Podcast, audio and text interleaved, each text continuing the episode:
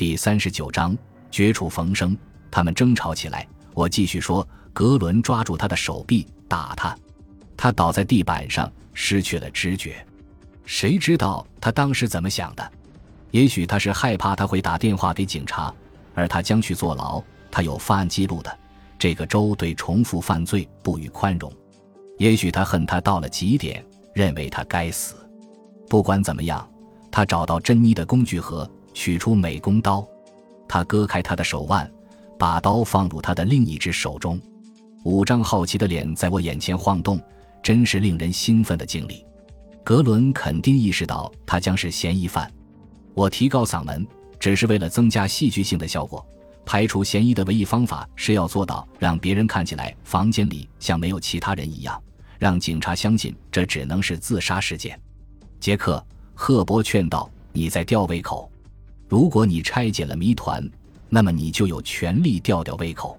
你真的单身吗？派特尔问道。他再次露齿而笑，露出更多的菠菜。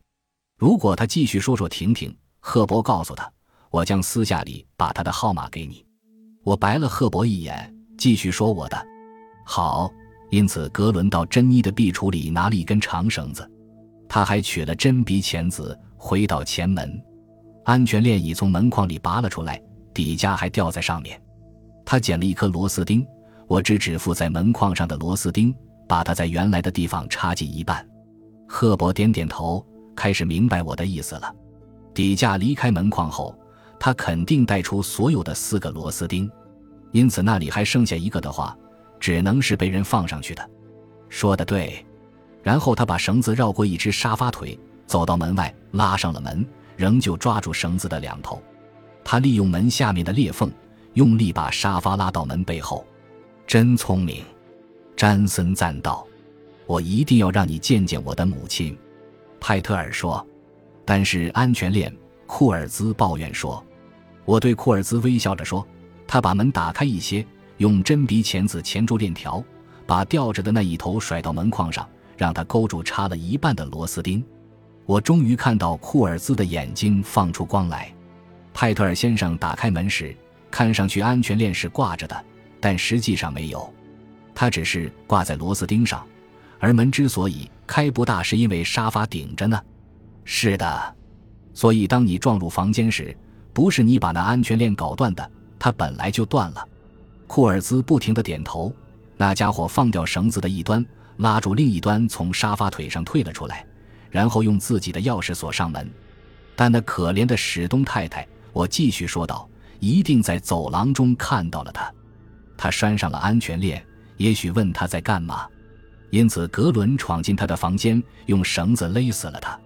绳子是红色的，对吗？”赫伯赫伯笑了。“当然，你怎么知道的？”“我猜的。”随后，格伦把钳子扔在壁橱里，伪装现场，让史东太太看上去像淹死的样子，带走了绳子。我打赌监视录像带会有相同的内容。要是看到他没拿着绳子呢？没问题，我再接再厉。那么他要么扔在门厅里，要么绕在衬衫里面的腰上。我去检查录像带。詹森说：“匆忙离开了。”我要打电话给我母亲。派特尔说：“也匆忙离开了。”赫伯打电话要搜查证，而莫迪马修斯握了握我的手。回到史东太太的公寓里去了。当意识到库尔兹警官盯着我看的时候，我感到的一极了。平时我很少这样。他脸上毫不掩饰地表露出来的崇拜之情，使得我脸都要红了。中尉真是不可思议，一般的侦破工作，如果仔细想一下的话，你也会拆解开来的。我永远拆解不开的。他看着他的鞋子，然后抬起头来望望我。最后转过身走了。赫伯把手机装进口袋，朝我狡猾地笑了一下。我们可以在一小时内到地方检察官办公室拿到搜查证。告诉我，杰克，你怎么把那些细节拼在一起的？事实上，是你给了我启示。你说凶手离开房间的唯一途径是从门底下溜出去。从某种程度上说，他是这样做的。赫伯拍了拍我的肩，干得不错，中尉。可别乐过了头，你想过来吃晚餐吗？伯尼斯正在做汤包。我同意你邀请派特尔先生一起来，他得先给他母亲打电话。说到母亲，我看了一眼珍妮·海尔曼的尸体，再次感受到了情感的冲击。